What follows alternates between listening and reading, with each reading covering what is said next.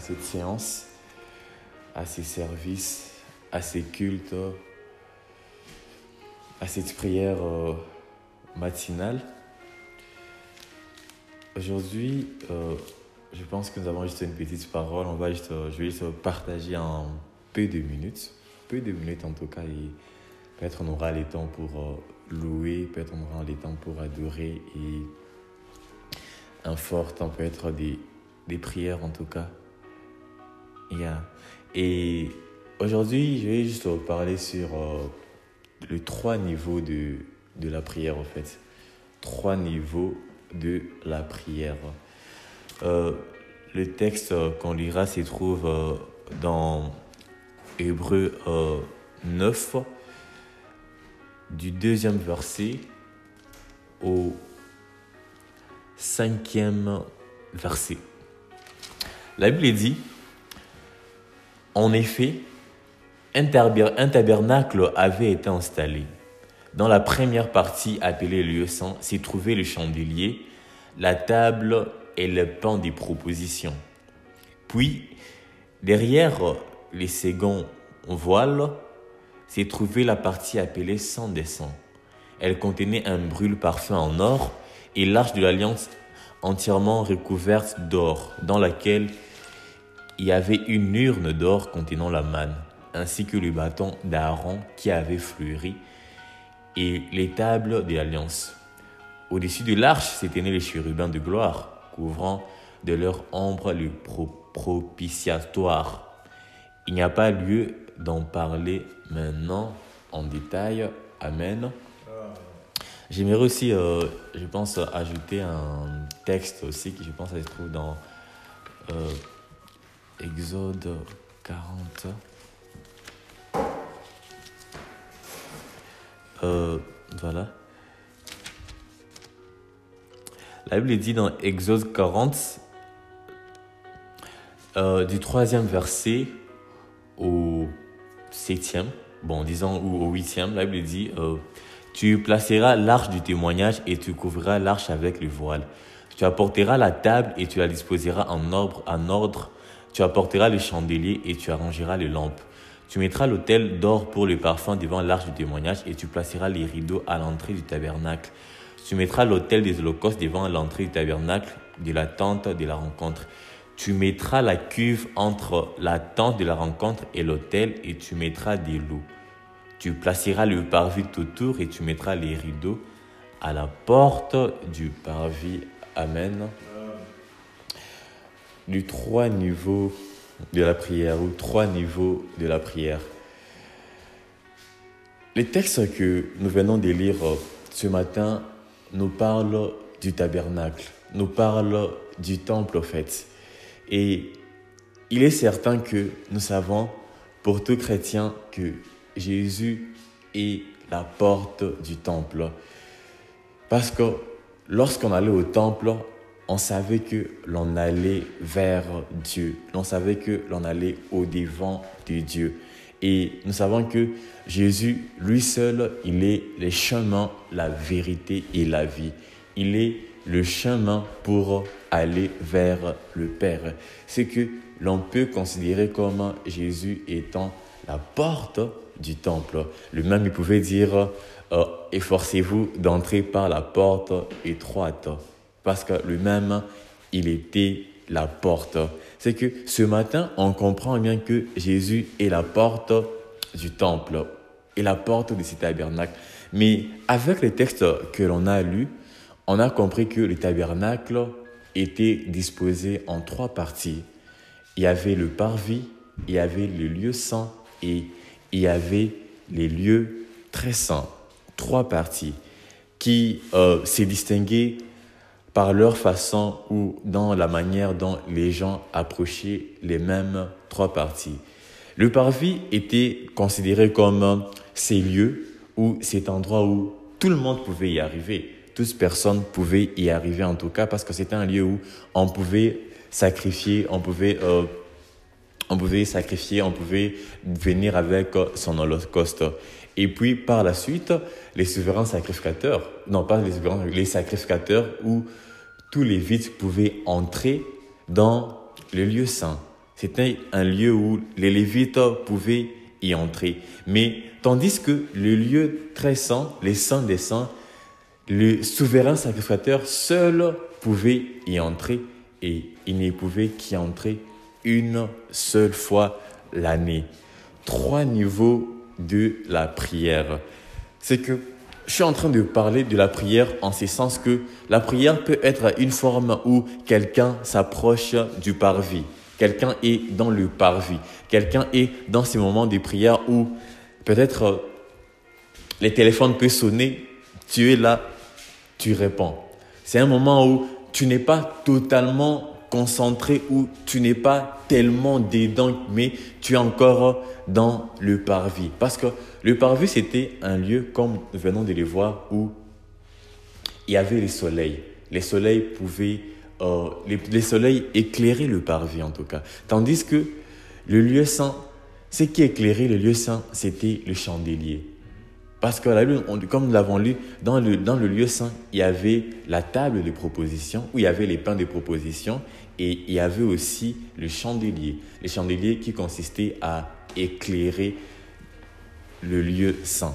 C'est que dans le parvis, s'il est vrai que avec ce texte qu'on a lu encore en Exode, on trouve qu'il y avait la cuve des reins ou la cuve des bronzes. Dans cette cuve, il y avait des lots. C'est que c'était un endroit où tu pouvais venir, tu te regardes. Parce que au fond, au fond de cette cuve, lorsqu'on était en train de la bâtir, on y avait placé des miroirs.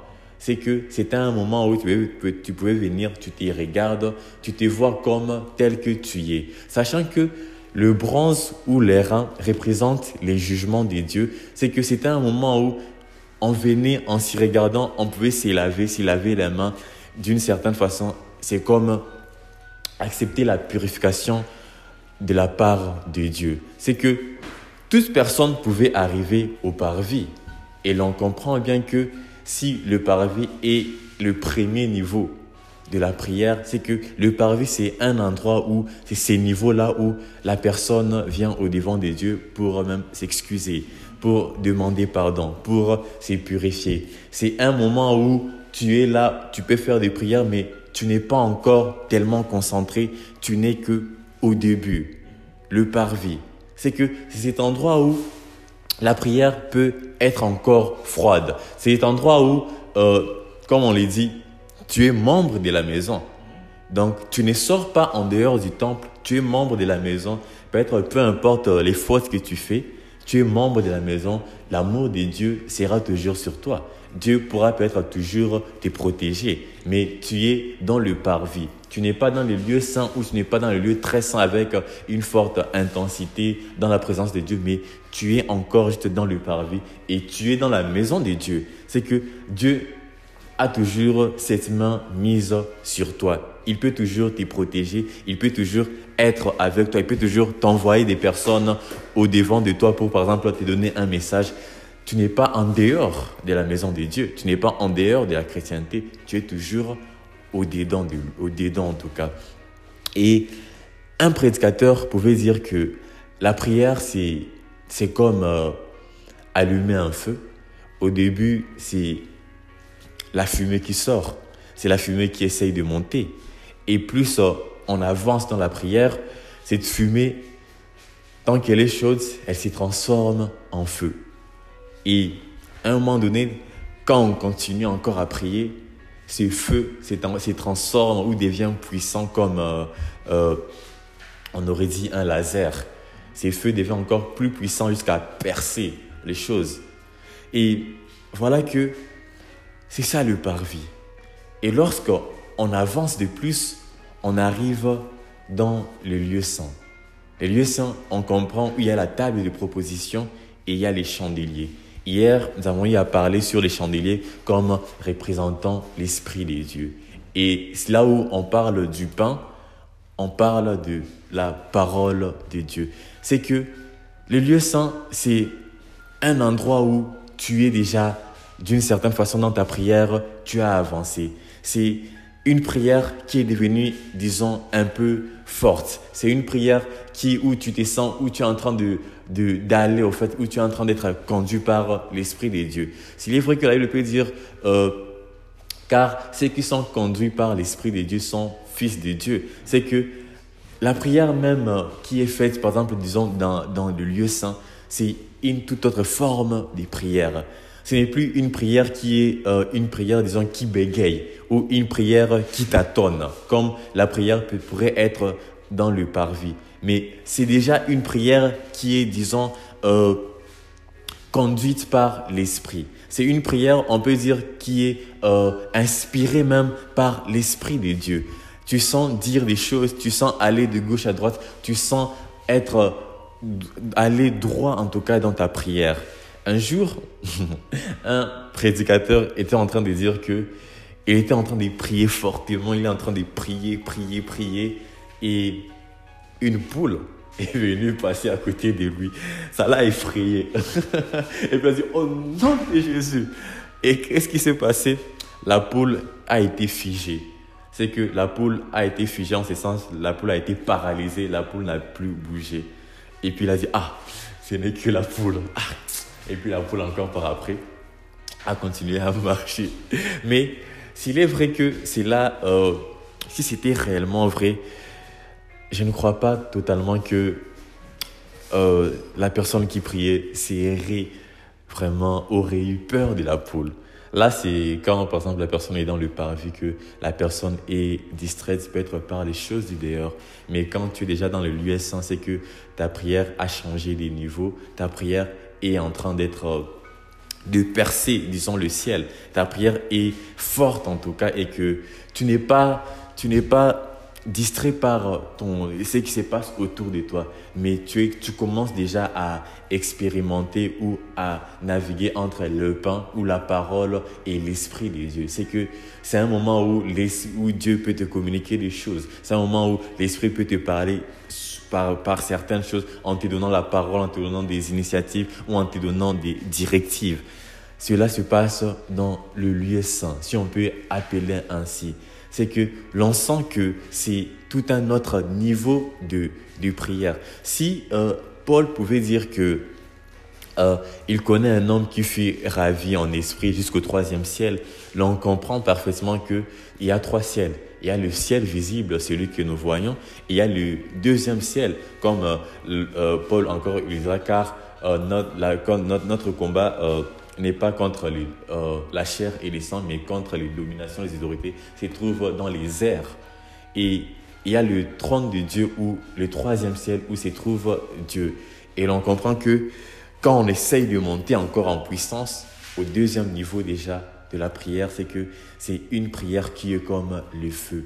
C'est une prière qui brûle le deuxième ciel pour passer et monter jusqu'au troisième ciel. C'est qu'on comprend, on sent déjà, on sent déjà que c'est une prière qui, qui est efficace déjà. C'est une prière qui montre certains résultats, disons même palpables. Et il y a maintenant le Saint des Saints où résidait l'arche d'alliance. Mais avant que l'on arrive à l'arche de l'alliance, il y avait euh, l'autel de parfum, où il y avait euh, il y avait donc l'hôtel de parfum où le parfum montait, où euh, donc on peut dire l'adoration. C'est que la Bible peut, nous dire, peut encore nous dire que Dieu siège au milieu de louanges et d'adoration. C'est que si l'arche de Dieu pouvait représenter directement la présence de Dieu, parce que euh, c'est là où Dieu résidait, c'est que la louange et l'adoration est une certaine façon d'amener Dieu vers nous. Et par là, une personne peut commencer à louer, à adorer, jusqu'à ce qu'elle sente quitter, disons, de cette atmosphère de lassitude, de cette atmosphère de paresse, à, euh, cette atmosphère où tu sens, euh, non, tu es comblé. Tu sens, non, euh, ce n'est pas de l'atmosphère où tu te sens seul, mais tu sens la présence de Dieu. Parce qu'à un certain moment, la présence de Dieu devient même palpable dans notre vie. C'est que à ce troisième niveau, on sent en tout cas, on sent que non, on est en pleine communication avec Dieu. On sent que il est là. On sent que il est présent. Parce qu'on est passé par ces étapes de, de la parole avec l'esprit, de cette adoration, et on arrive à un moment donné où on est là dans les saints des saints, on est là avec Dieu, ou dans ces moments, peut-être les temps ne comptent plus. Dans ces moments, on a juste envie de rester là. C'est pour ça que tu verras, par exemple, certaines personnes commencer à prier et à d'autres moments, elles commencent juste à pleurer. Mais pourquoi tu pleures? Et elle te dit, non, je sens l'amour de Dieu j'ai pu, euh, j'ai pu comprendre ou avoir, sentir cet amour dont Dieu nous a aimés. Toi, la personne, elle pleure, elle pleure, elle pleure, elle pleure pendant longtemps où elle est en train de, elle prie, elle prie, elle prie avec vivacité, elle prie, te dit, mais waouh! Et elle ne voit pas le temps passer parce qu'elle est au devant de la majesté divine, elle est au devant euh, du roi des rois et elle s'est dit, peu importe ce qui se passe au dehors, moi, je préfère être dans ta présence. Je préfère être au devant de toi parce que même au devant de lui, la Bible le dit qu'il y a abondance ou abondante joie. Et la personne se sent même joyeuse d'être au devant de Dieu. Parce que c'est un moment où, un moment unique, c'est un moment qui n'est pas commode à tous les autres moments. Et de ces faits, ces personnes deviennent comme euh, euh, un canal par lequel Dieu passe. Ces personnes deviennent par la suite comme euh, un porteur ou des porteurs ou de la gloire de Dieu. Et quand je parle d'un porteur de la gloire de Dieu, on a vu que Moïse avait la gloire de Dieu qui reflétait sur son visage. Et au devant, au devant de tout ou au devant des pharaons, il était comme Dieu. C'est que un porteur de la gloire de Dieu, c'est quelqu'un qui vient il est comme la présence de Dieu elle-même. Si la présence de Dieu peut bénir, si la présence de Dieu peut guérir, si la présence de Dieu même peut transformer une vie, cette personne peut venir et quelque chose se passe. C'est pour cela que la Bible peut dire que l'ombre même des disciples ou des apôtres guérissait le malade. La Bible peut dire que on venait de partout pour toucher même le, les choses ou les vêtements que les apôtres ont eu à toucher. Parce que ce sont, des, ce sont des personnes qui ont eu à être dans la présence de Dieu, dans le sein des saints, et ressortir, on dirait, euh, elles sont couvertes de cette gloire, elles sont couvertes de cette présence. C'est comme une personne, par exemple, euh, qui, est dans la, euh, qui entre dans une maison où il y a la fumée, ou même, par exemple, dans un endroit où on a parfumé un bon parfum. Et si nous lisons même la Bible, on verra qu'à un moment donné, on dit la gloire de Dieu remplit la maison jusqu'à ce que tout le monde puisse équiter, euh, le lieu saint ou la danse de la rencontre. C'est que c'était comme une certaine fumée. Et voilà que on n'arrive plus à voir, on décide de quitter. Si on compare cela avec euh, la présence de Dieu ou avec euh, le Saint des Saints, on verra que, par exemple, une personne qui a été dans un endroit où on a parfumé quelque chose, elle sortira de cet endroit et là où elle ira, le parfum sera en train de sentir la personne. Peu importe si la personne ne s'est pas parfumée, mais l'effet qu'elle ait été là-bas, là où elle va passer, on va dire Ah, tu as mis un bon parfum. Non, je n'ai pas mis des parfums, mais les lieux où j'étais étaient remplis de parfums. De la même façon, par exemple, si on est en train de brûler des papiers ici, on est en train de brûler euh, des braises, tout ça, et qu'il y ait cette fumée-là, là, on ira, on sentira les braises, on sentira cette fumée.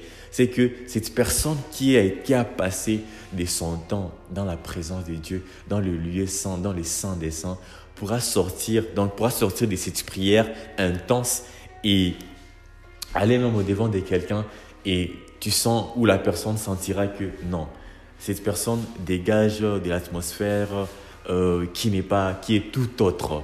Cette personne, on dirait, il y a quelque chose de différent, hein, de différent. Et s'il est vrai qu'on peut sortir euh, du point euh, A au point C ou du premier niveau au troisième niveau, il est aussi possible de sortir du troisième niveau et de retourner jusqu'au premier niveau. Et c'est vrai que quand quelqu'un est concentré avec Dieu, il aura plus tendance à être dans le deuxième niveau, dans les lieux saints. C'est que cette communication, elle est là. Il marche où euh, il est conduit par l'Esprit de Dieu. Et le pas pour entrer dans le lieu saint sera juste euh, habituel, au fait. Ça sera juste d'un côté, tu vois, il est là, il, entre, tout ça. Et il reste, il, peut, il entre, peut-être il sort. S'il sort, on peut dire que c'est peut-être par les aléas de la vie, le travail, euh, les choses courantes, tout ça qui lui prennent du temps. Mais à tout autre moment, s'il se concentre, il entre dans le lieu saint, dans le lieu très saint directement et voilà, en présence d'avec Dieu, tout ça. Et tout ça change. C'est voilà euh, une petite exhortation en tout cas pour euh, clôturer la semaine, pour savoir ou pour euh, avoir, disons, un thermomètre, connaître à quel niveau l'on est, savoir à quel moment c'est dire, ah, là, je suis, je me sens, ah, je suis peut-être au parvis, ou là, je me sens peut-être ici dans le lieu saint. Et par d'autres moments, quand tu es en pleine louange, en pleine adoration, tu dis, ah non, non, non, non, Là, je sais que je suis dans, le, dans les saints des saints, au devant de la, de la, euh, la majesté divine, au devant du trône de grâce, au devant de Dieu. Tu dit, non, ce moment, ce n'est pas un moment euh, n'importe lequel, c'est un moment propice. Toi-même, tu, tu, sens que non, c'est différent des, des, autres moments. Voilà, et que Dieu bénisse en tout cas sa parole. Et merci à Dieu en tout cas pour euh, cette semaine et pour tout.